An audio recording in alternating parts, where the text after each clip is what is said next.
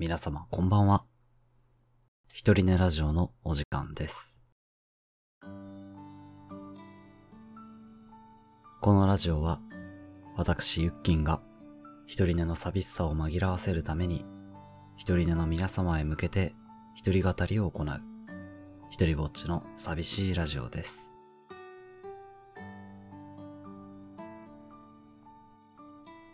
えー明日、朝からちょっと病院に行ってきます。というのもですね、診断書を書いてもらわないといけなくて、はい、あの、狩猟免許を今年取ろうと思うんですけど、その申請をするのに、お医者さんの診断がいるということでね。まあ、狩猟免許ってね、銃とか罠とか持つようになっていく人ですから、そういったものを持っても問題ないですよというお墨付きをもらわないといけないということらしいですね。明日その診断書もらって、えー申請書を書いて、なんやかんや準備して、出さないといけないと。あ、そうそう、証明写真もね、撮らないといけないんですよ。証明写真、久々に撮るな。いやー、そうか。白免許って、免許証みたいなのあるんかな？写真付きの。もうちょっと痩せてから撮りたかったな さあ、今日もね、ランダム単語に従って、えー、3つ、何か毒にも薬にもならないお話をつらつらと喋っていこうと思いますが、まず1つ目。じゃんじゃん。心臓、公共事業、人手。心臓、公共事業、人手。うーん。じゃあ、心臓。うーん。心臓、心臓かっこいいっすよね。臓器の中でも。やっぱり命の源っていう感じがあるじゃないですか。ドクドクっとね。僕の心臓ね、ちょっと特殊で、ちょっと特殊なのかな？わかんないですけどね。他にもいるのかわかんないですけど、心臓動いてるのを、あの、胸の上からね、普通にこう自分で見下ろして、心臓動いてるのが見えるんですよ。どうなんだろうこれ僕以外にもいるんかな？これちょっとこう、胸を平らにしてね、息を吸って胸を平らにして、見てみると、こう、ポコッポコッポコッポコッと鼓動に合わせて、胸がね、あの、溝落ちのあたりが膨らむんですよね。特殊これ。人よりももしかして表面についてますか？私の心臓。ちょっと変だったら怖いんだけど、あんまりこう、水落ちとか、ぶつけない方がいいかもしれない。机の角とかにね、間違って転んでドンってぶつかっちゃったら、大変なのかしら。やっぱり。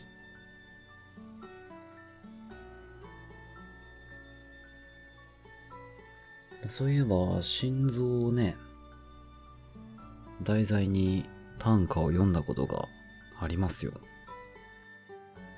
えー、っと、な、覚えてないな。僕の心臓はエンジンっていう終わりだったと思うんですけどね。朝方にだったかな。朝方にで始まったはず。なんつうかその、ね、運動した時とかって心臓の鼓動が速くなるじゃないですか。えー、それで自分の体が動いてるんだっていうのを実感させられた時の短歌でね、あったあったあった、早朝のだった。早朝のプールの水をねじ切っていく。僕の心臓はエンジン。え、っと、これはねじ切ってゆくで、一回切ってるんですよね。熊たがりみたいになって、プールの水をねじ切ってゆく僕の心臓はエンジン。まあ、水をねじ切ってゆくで一生懸命、こうね、体をひねってクロールで泳いでる様子を表しつつ、うーん、冷たい水の中で熱くなっていく自分の体っていう感覚が結構好きなんですよね。もともとスイミングを子供の頃習っていて、中学の頃は水泳部で、大人になってからもね、時々プールで泳ぎたくなって、プールに行くことがあるんですけど、なんかいいんですよね。冷たい水の中で自分の体がこう熱くなって、心臓が大きく動いて、息切れて、っていうのもね、うん。でもなかなか最近はプールに行ってないな、そういえば。行こうかな、また。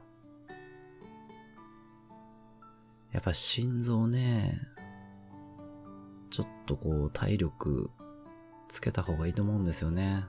心臓を鍛えて、走るなり、泳ぐなり、自転車なり、して心臓を鍛えた方がいいんだろうな登山とかしててもね、結構心拍数が上がりますからね。強靭な心臓を持ってると、何かと日常の動作とかもこう余裕が出てくるんじゃないかなと思うんですけどね。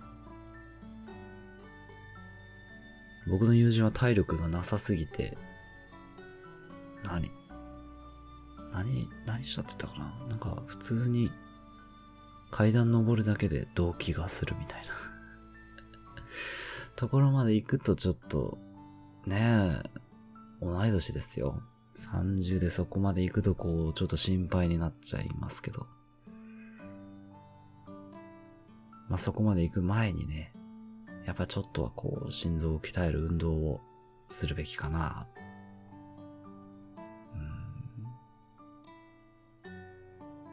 心臓マッサージとか、皆さんできます？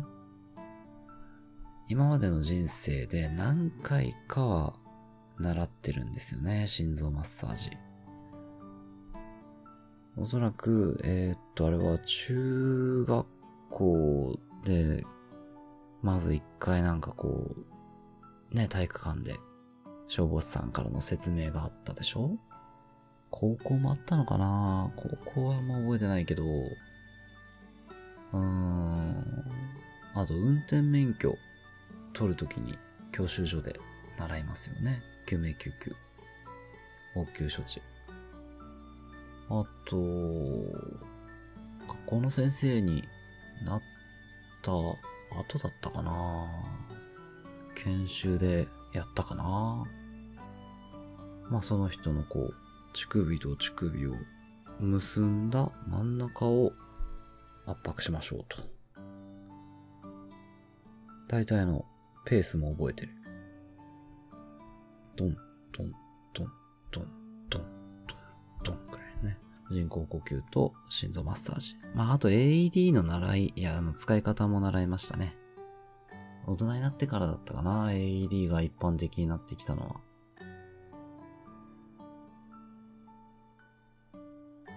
ね、実際にこう、倒れてる人がいたら、AED ってパッとね、ちゃんとひらめけばいいけどね。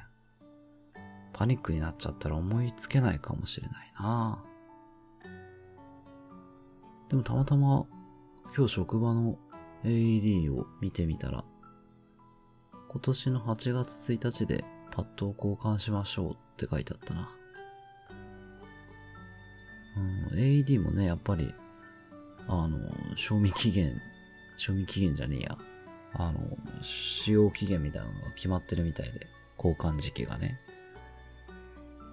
うん、普段行く場所の、いるところとかの AED の交換時期確認した方がいいかもしれない。意外と近かったもんな、今年の8月って言ったらね。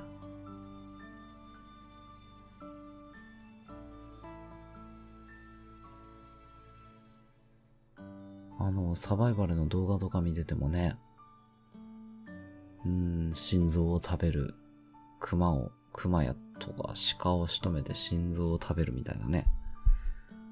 スタミナがつくんだよ、みたいな。描写があったりしますけどね。うん、やっぱり体の中でも心臓ってのは特別な部位な気がするな。ということで、二つ目。じゃじゃん。惑わす。炭酸飲料。理屈。あれ、ちょっと待って、なんか、雨。雨が降ってきました。マジ？そんな予報出てたかな？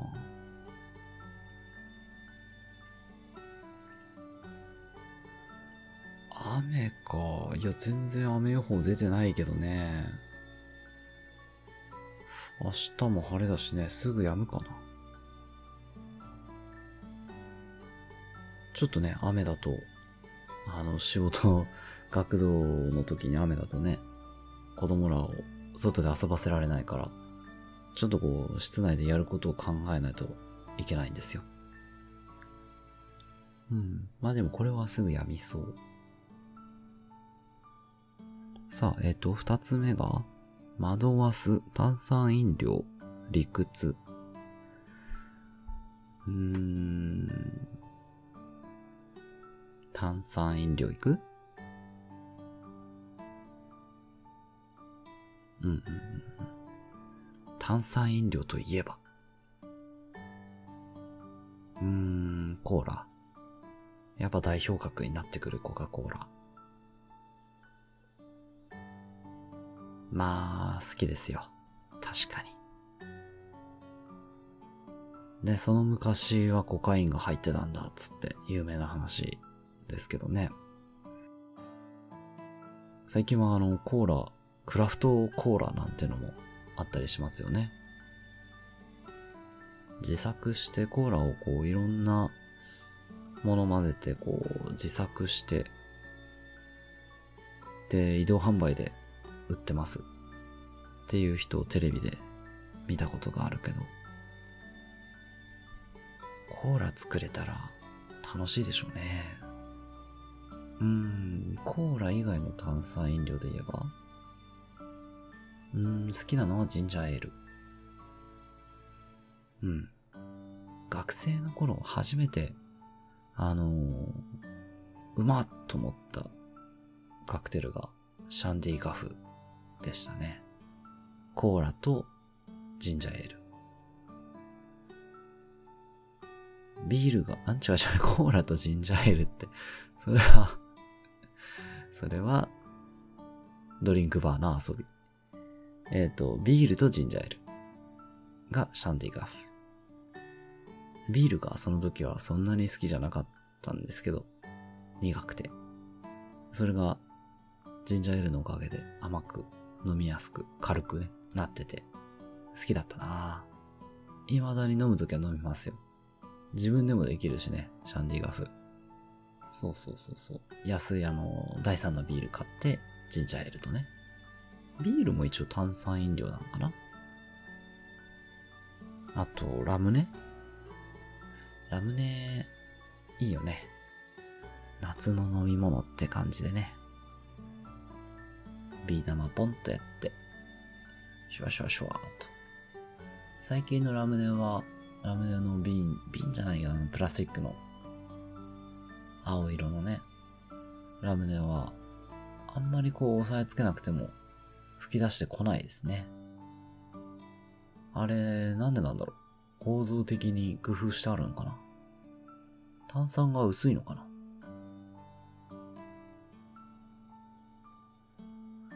夏になるとやっぱラムネ飲みたくなりますね。そういえば、富士山に去年登った時に、富士山の6合目の山小屋かなんかでラムネを買って飲みましたね。大変天気が良くて、青空が見えて、で、6合目って言っても結構高いんですよ、もう。うーん、いい景色を見ながらね、ラムネを飲んだのは非常になんか良かったな、あれは。まあ、あと、炭酸飲料として名高いのが、ドクターペッパー。実は飲んだことがない。あんまり美味しくないっていう人もいるし、なんかすげえハマってる人もいるよね。うーん。どういう味がするんだろう。ドクターペッパー、名前いいっすよね。やっぱペッパーなんかな刺激的なのかしら。昔飲んでたので言えば、まあ、ファンタ？ファンタは飲んでたなファンタオレンジが好きだったなファンタグレープ、ファンタオレンジ。トロピカルフルーツとかあったよね。期間限定だったと思うけど。僕が子供の頃はファンタの CM がね、流星を振るってて、流行ってましたね。うん。3年 C 組、なんとか先生、みたいな学園ものの CM がね、面白かった。あの、あとライフガードとか飲んでたな。ライフガード好きだったなあれなんであんな美味しかったんだろう。最近飲んでないけど、今飲んでも美味しいんかな？ライフガードね。なんか部活やってた頃は炭酸飲料よくありませんみたいな説流れてますよね。今でも言われてるんだろうか？部活やってる子たちは。炭酸飲むと筋肉落ちるよみたいな。本当に？そうだなそんなことある？炭酸？だって別にね、胃袋から吸収しないだろう。体内に吸収されるのかな？炭酸。まあそんなに熱心に部活やってたわけじゃないけど、高校の時ソフトテニス部だったんですが、なんとなくこう控えてたりしたもんね。炭酸飲料。どうなんだろう今度調べてみよう。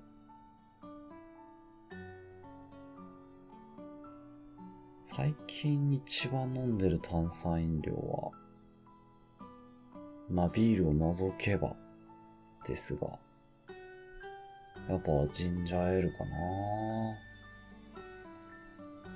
ジンジャーエールのね、あの、甘くないジンジャーエールいいっすよね。甘いのも好きなんだけど、ほんとあの、遊びのない辛いジンジャーエール。ジンジャー、真っ逆さまみたいな。あれ結構好きですね。あ、でも炭酸水がダイエットにいいよみたいな、一時期言われてたこともあるから。やっぱ体内に吸収されるのかな、炭酸。違うか。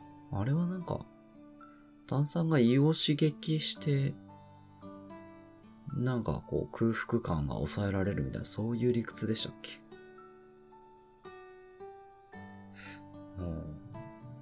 まあ、今度調べてみよう。ほいては三つ目。パパバン。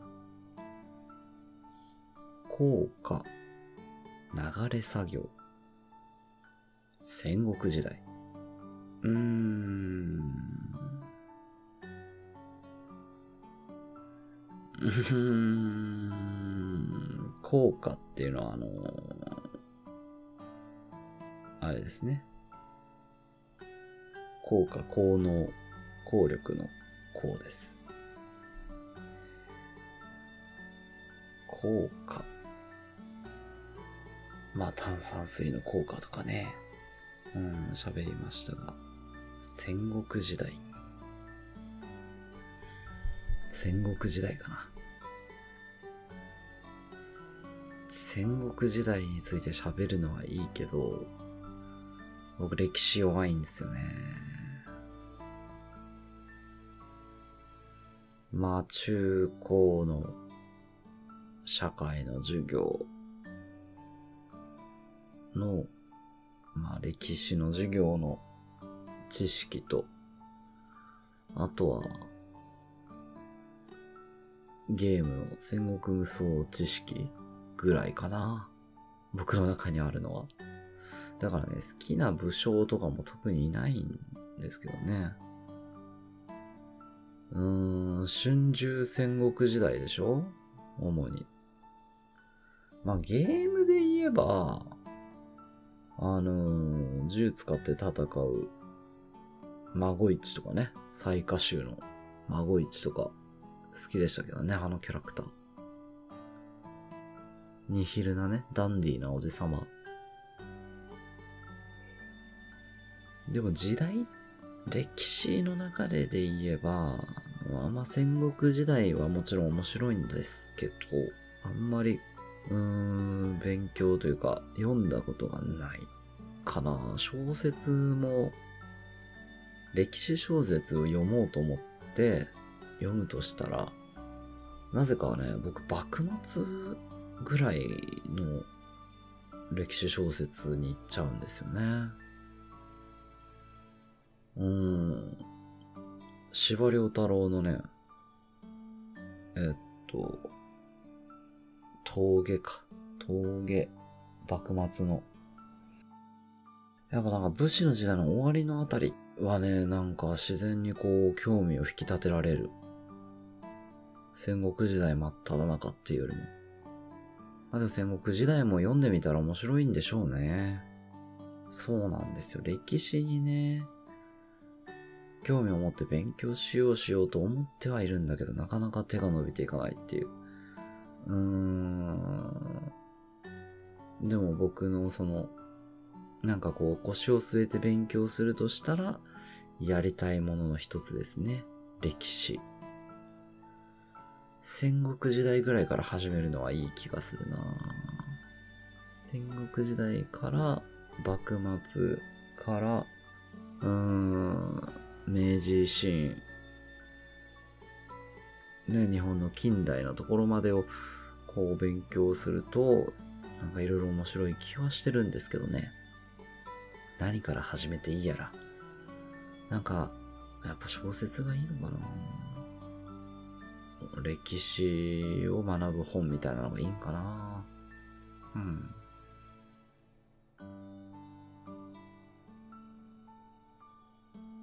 まあ、戦国無双などのゲームはね、昔から好きですよ。そもそも三国志のゲーム、三国無双から入ったんですけど、戦国無双もちょこっとやって、だから友達と一緒にね、ワイワイやれるゲームってのがいいですね、あれは。子供の頃は、まあうちの兄貴と一緒にね、三国無双やってましたけど。でもあれも戦国時代って言っていいのかな？中国の戦国時代。でも中国の戦国時代っていっぱいあるからな三国時代だよね、やっぱり。小学校、高学年ぐらいの時から兄貴と一緒にやって、もう夢に見るぐらいハマりましたね。戦うゲーム。うーん、かっこよかったな最初に使ったキャラクターは、関羽ですね。三国志の関雲長、蜀の国の武将ですね。あれ、いいんですよ。使いやすくて。初心者にも。うん。なんかキャラクターもね、上品な感じで、かっこいいし。清流円月刀っていうね、武器を使って。実際あんな武器を使ってたんですかね。史実とはね、なんか、まあちょっと違うと思うんですよ。ゲームって。三国志と、三国志演技っていうのがあるらしいんですけど、フィクションを付け足した三国志演技の方を多分元にして、三国無双が作られてるんですよね。で、プラスゲーム性を持たせて、まあ大げさな見た目のキャラクターだったり、大げさな特徴ある武器にしてたり。でも、清流円月刀っていう武器の名前は、確か、三国志演義でもちゃんと書かれてるのかな？源氏と平家も戦国時代？あ、もっと前か。源平合戦。一応でも戦国時代って言っていいのかな？ちょっとその辺の知識すらないんだけど。うーん。平家物語は、まあちょこっと国語の授業でやりましたね。古典の授業でね。あれ、なんだっけね。都落ちの話、よかったな誰の都落ちだったっけ？な名前忘れちゃった。ただ、ただのりかな。ただのりの都落ちだったかな。平家物語の。いい話だったなぁうん。ま、あの和歌をね、勉強している人がいて、まあ、武士の一人でね、和歌を勉強して、いつかは、直線和歌集、帝の、まあ、命令のもと作られる和歌集の中に自分の歌を収めて後世に伝えたいという思いがあるんですけども、源氏に攻め入られて、都落ちするしかないと。もう平家は都から出ていくしかない。逃げ延びるしかない。っていう状態になった時に、なんとかもう私は死ぬけども、私の歌だけでも残していただけませんかということで、去る間際にね、うん、歌の師匠のところだったかな、持って行って。で、そのまま走り去っていくんだけども、実際にその後、作られた和歌集の中には、えー、読み人知らずの歌としてその歌が収められてますよっていうお話。だから、まあ、ね、名前を出してしまうと、敵である平家の人間の歌なんか載せられるかという風になっちゃいますから、そこは歌のお師匠さんの粋な計らいというかね、まあ命がけの計らいとして、読み人知らずとして歌を載せてあげるっていう。やっぱり、ロマンあるよね、戦国時代ってね。戦いの最中で命を懸けて自分の道をこう貫く人間模様みたいなのが描かれやすいから。まあ、ロマンですね。そうだな勉強したいな戦国時代。確かに。だから、その、歴史のね、教科書みたいに、概要だけ知っても楽しめないんですよね。まあ、概要を知った上で、気になるところをより細かく歴史書を参考にしてみたり、まあ、あるいはそれを題材にした小説を参考して、参考にしてみたりするのがいいのかなうん。いずれ勉強します。歴史。歴史と、あと、あの、動植物は、ちょっとね、近々、なんか覚えて、覚えて、なんかいろいろ知りたいなって思ってるジャンルですね。さあ、ということでね、えー、今日は、えー、心臓、炭酸飲料、戦国時代とすべて漢字で、前回はすべてカタカナの3つだったけども、今日は漢字の3つでお送りいたしました。心臓炭酸飲料戦国時代。なんかいいですね。うん、爽やかで熱い言葉たちでしたね。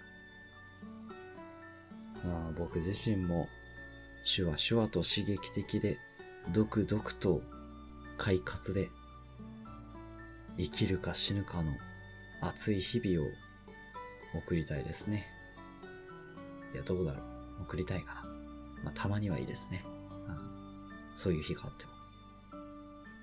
それでは、皆様も皆様なりの良い戦国時代をお送りくださ。い。本日もここまで聞いていただきありがとうございました。それじゃあまた来週。おやすみなさい。